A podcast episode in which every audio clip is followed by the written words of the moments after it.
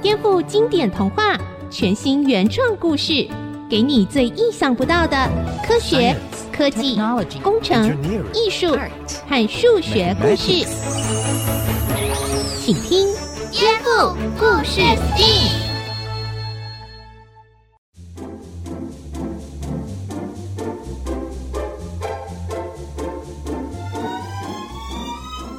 位大朋友、小朋友好，欢迎收听《颠覆故事 STEAM》，我是小青姐姐。我们来听听耳熟能详的经典童话，一起来颠覆，找出科学、科技、工程、艺术和数学的知识哦。今天呢，我们会有小月和蒸汽哥哥陪我们听故事。Hello，大家好，我是小月。大家好，我是蒸汽哥哥。你听过达文西吗？他是艺术家、科学家，也是发明家哦。他还研究出了所谓的黄金比例，那又是什么呢？一起来听今天的故事吧！颠覆故事 STEAM。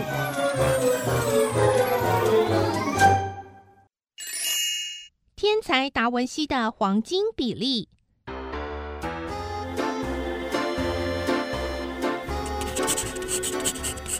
哦，怎么这么难啊？算了，来画画好了。小月，你在做什么呀？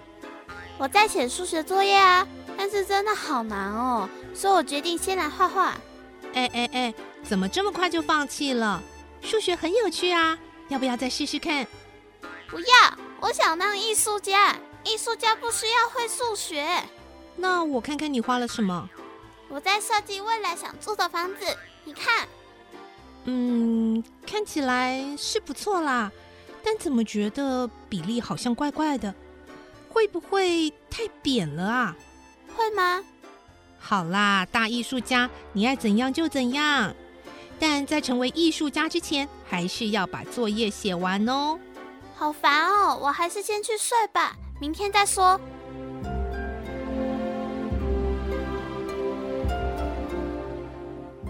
小女孩。嗯，是谁？是谁在叫我？小女孩啊，是我，我在这儿。你，你是谁啊？怎么爬得那么高呢？你，你先帮我捡那支笔好不好啊？就在你的脚边。哦，好。哦，好累哦，大胡子爷爷，你一把年纪了，还可以爬到这么高的山丘，真是太厉害了。谢谢你啦，小女孩。哎，你在画画哦？我在画那些鸟的翅膀啊！我想解开鸟儿飞翔的秘密。你看，它们飞得多美呀！哇，这些设计图都是你画的吗？哎，是啊。不只有翅膀的图，还有这些奇形怪状的机器，也太厉害了吧！你是在哪里学的？学？我啊，从没上过正式的学校呢。那些事情啊，都是我跟大自然去学的。大自然？对，不只是那些鸟。你看那条河，河水呀，啊，简直千变万化。我想要测量。它流动的速度、大小，哇，有好多想学的东西呢。哦，讲到计算，就想到我学校那些讨人厌的数学作业，真的好难哦。哎，孩子，我也讨厌上学，学校只会一直叫你背公式，对不对啊？但是千万不要排斥数学呀！大自然呐，到处都有数学呢。怎么可能？我完全看不到数字啊！给你看到就没有神秘感喽。这样要靠你的观察力和实际去测量啊、实验啊，才会发现其中的奥秘。那爷爷。你可以教我怎么画一间房子吗？我不会教你，只有大自然能告诉你答案。或许你可以试试看，一比零点六一八。你说什么？六一八？这就是黄金比例呀！啊，大胡子爷爷，你全身怎么变成像颜料一样？我就知道，蛋材加上油的材质不牢靠，不牢靠。不知道《最后的晚餐》这幅画现在变成什么样了？我得去看看。小女孩，祝你好运了，拜拜。等一下，爷爷。爷爷，原来是梦。啊，我忘了问他的名字了。有什么线索？对了，刚刚他说什么？最后的晚餐，还有黄金比例。哎呀，都快搞糊涂了，我得赶快去找蒸汽哥哥才行。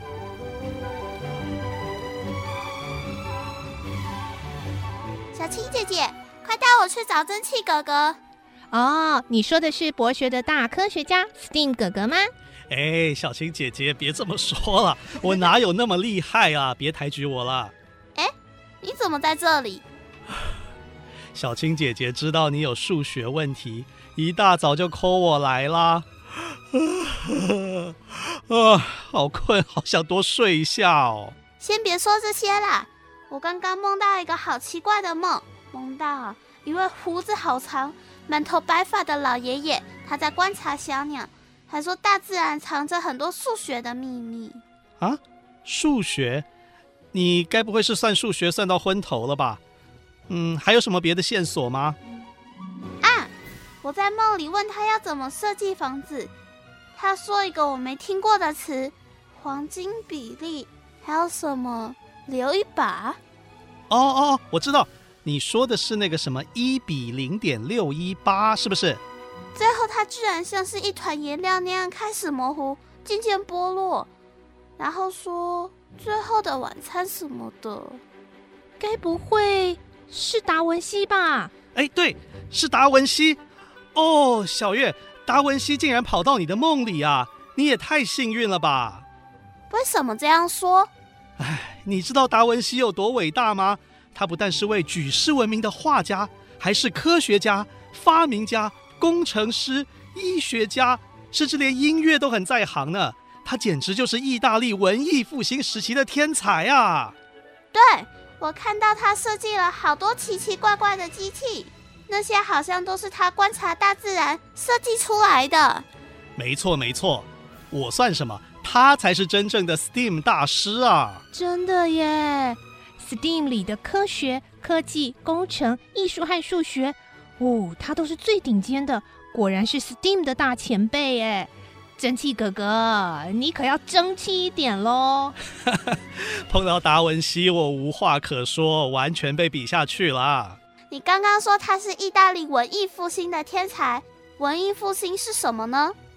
文艺复兴是西方历史上很重要的时期哦，大约在西元一千四百年到一千六百年这两百年期间，发源于意大利。这个时期，不管是在建筑、美术、文学、音乐、戏剧、思想，还有科技发展上，都有突飞猛进的发展哦。达文西就是其中的代表，他画的《蒙娜丽莎的微笑》，还有《最后的晚餐》，都是文艺复兴时期的杰作哦。但是他不只是位伟大的画家，更是一位大科学家。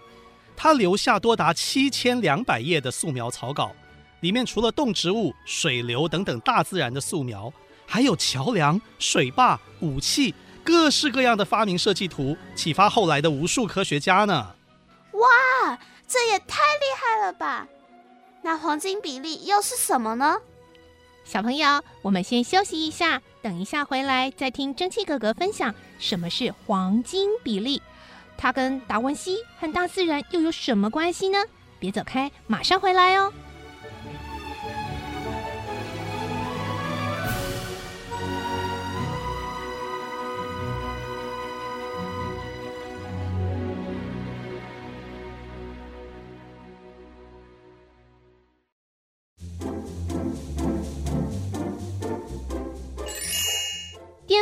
故事 STEAM 天才达文西的黄金比例。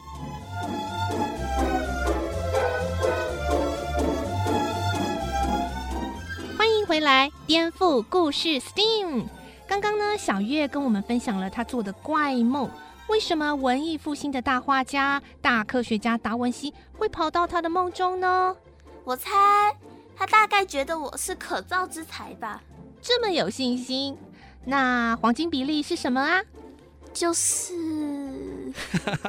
好了好了，小青姐姐别再为难他了，我来告诉你们一比零点六一八黄金比例的秘密吧。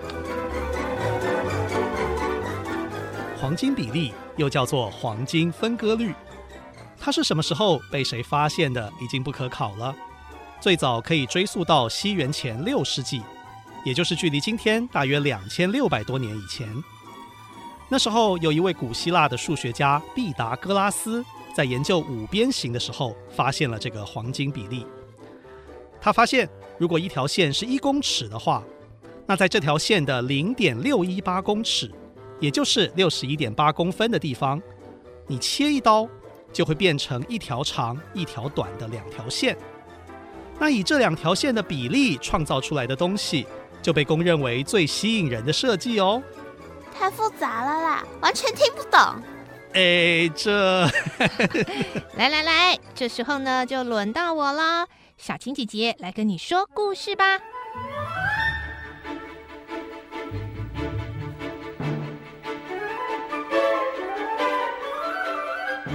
从前，从前有一个王国，叫做大大国。这里的国王非常喜欢超大的东西，无论是家具、房子，任何事物都喜欢用很大很大的。连他养的狗都是只超大的猎犬呢。有一天，国王召集了所有的大臣们。我，一直有个梦想啊！想要盖一间全世界最大最美的宫殿，后来我做了一个梦啊，梦里有一位自称是掌管美的仙女，她给了我一个神秘的暗示，哎，叫做什么？黄金比例。哎，什么是黄金比例呀？哎，仙女说啊，这个宫殿的正面呢，必须是个长方形。它的长需要一千个一公尺长的正方形的砖头，而宽呢，则需要六百一十八个同样的砖头。这样的宫殿看起来就会是很迷人的宫殿喽。天哪，长一千，宽六百一十八，呃，上哪儿找那么多大砖头啊？哎，我不管了。你们啊，就给我照做，我一个月之后就要看到它完工啊！哎，我呃先去邻国度假了，你们自己看着办啊。后来大臣们就征召了大大国全部的壮丁，大家现在给我盖出一个长一千、宽六百一十八的宫殿。呃呃，什么东西啊？那单位是什么？单位是什么啊？对啊，单位，呃，什么单位呢？国王交代的是使用一公尺长的正方形砖头，但大臣们却都忘记国王的指示，加上他们的数学都很不好。哎，随便啦，就用公分来计算吧。哦，太简单了，对啊，包在我们身上啊。于是壮丁们花了几天，就制造出一座一千乘以六百一十八公分的砖头房。大臣们因为太爱偷懒，都没有好好监工。就这样，一个月后，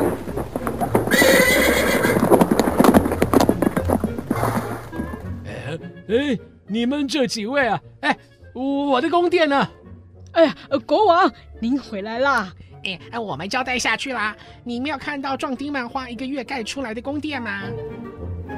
结果国王一看，简直快气炸了，因为在他眼前出现的是一个长十公尺、宽六点一八公尺的小房子，跟仙女指示的一千公尺长、六百一十八公尺宽的宫殿，简直是天差地远呢。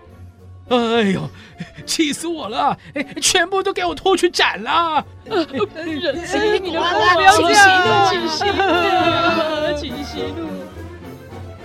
这时候，从这座小砖房里跑出国王的爱犬，它兴奋地叫着，好像非常喜欢这里哟。哎呦，哎呦，我的乖狗狗啊，你喜欢这里吗？国王，嗯，您看，它还挺喜欢这个。呃，狗屋是吧？哎，好了好了，这一座狗屋啊，看起来还挺气派的啊。哎，我就放过你们了，饶你们一死。就这样，大大国有座全世界最大最豪华的狗屋，消息传遍邻近国家，许多人都慕名前来。哎呀，十公尺乘六点一八公尺，哦啊，多么气派完美的狗屋啊！对呀，哎，如果我也是大大国的国王的狗就好了，就是住的真好呀，羡慕哦。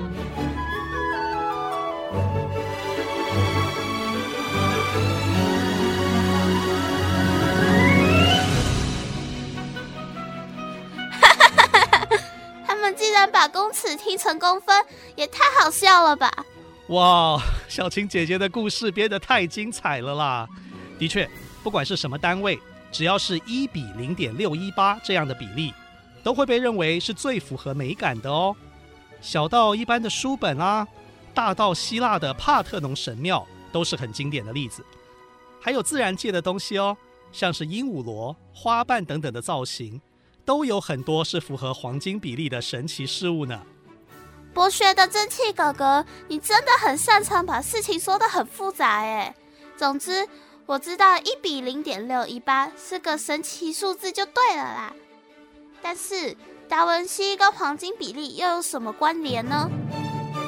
达文西从小就很喜欢观察自然，也热爱研究数学。他发现许多大自然的东西都符合黄金比例的原则，所以他也把这个概念运用在创作上哦。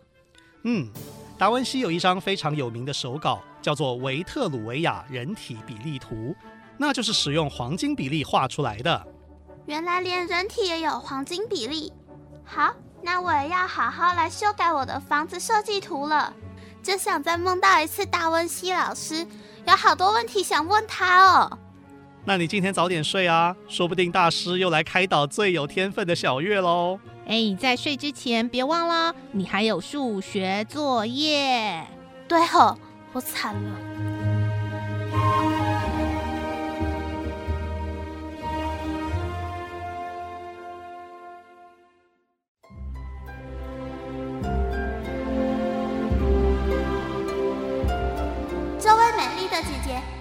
看到达文西先生吗？咦，你好眼熟哦。小女孩，是你呀？我就是达文西呀，不过现在我的名字叫做蒙娜丽莎。哦，我知道，你就是那幅超有名的《蒙娜丽莎的微笑》。可是，你怎么说你就是达文西？我都被搞糊涂了。我一生都在寻找永恒的美，在画蒙娜丽莎的时候，我找到了美的代言人。你可以说，我达文西以蒙娜丽莎这幅画。成为美的化身，永远留在世界上。哦，原来你就是大大国王梦见的仙女啊！什么？没事啦，比起大胡子爷爷，我比较喜欢你现在的样子。那想必你一定也符合一比零点六一八的原则喽？是鼻子吗？还是脸呢？什么一比零点六一八？黄金比例啊！不是你告诉我的吗？很多人都在猜测我的脸是不是用黄金比例画的，忘了所有的理论吧。我就是纯粹的美，没有数字可以限制得住。不是所有美的东西都有数字的公式吗？傻孩子，不是的。我花了一辈子的时间研究各种美，还解剖了无数个人体，甚至连人微笑时会牵动哪一些肌肉都知道。但是后来我却发现，美虽然可以用科学来证明，但却远远超过科学。看看我的微笑，嗯，你可以分析得出我嘴角扬起多少角度，但是却解释不出它为何能够这么感动你。因为美不是肌肉的科学，美纯粹就是一首诗，一抹微笑。嗯，你真的好美。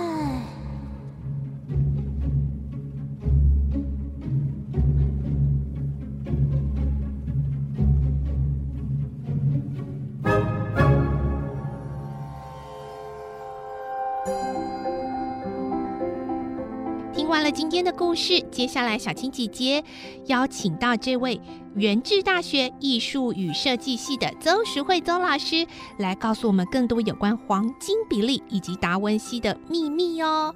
首先就要请邹老师告诉我们，在历史上还有哪些也是黄金比例的经典案例呢？嗨，大家好，我是邹老师。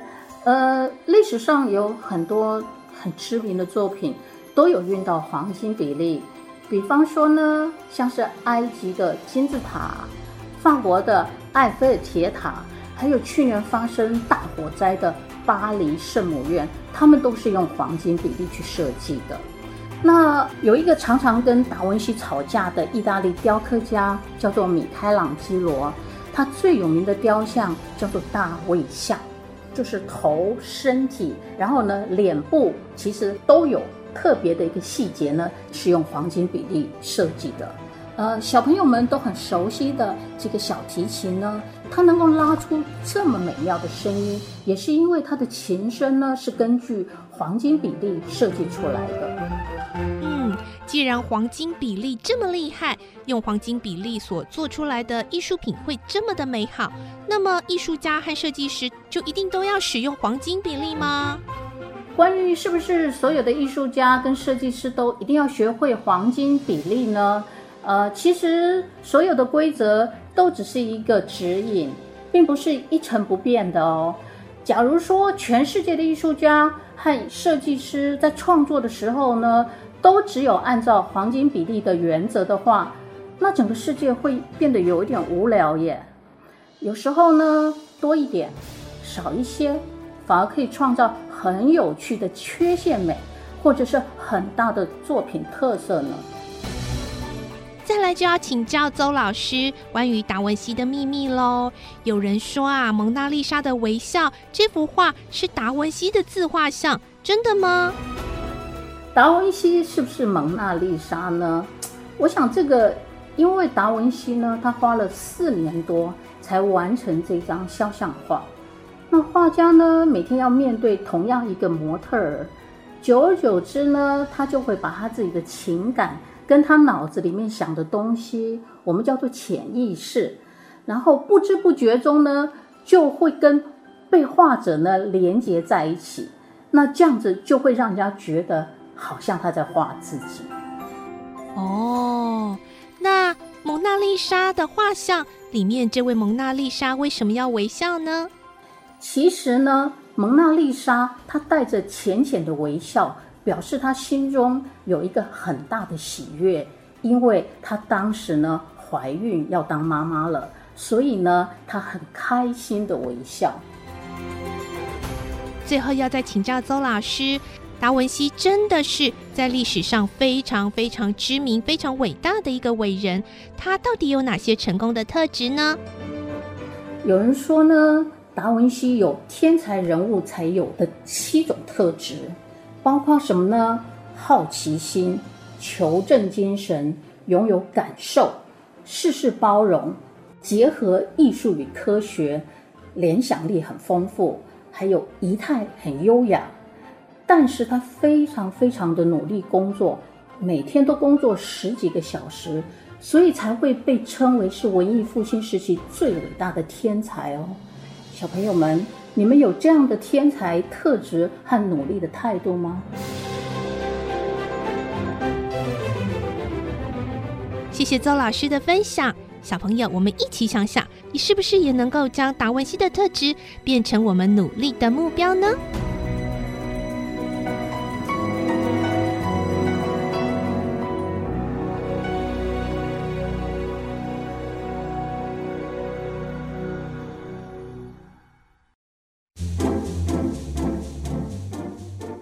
小朋友，听了今天的故事有什么想法呢？颠覆故事 STEAM，我们再见喽，拜拜。拜拜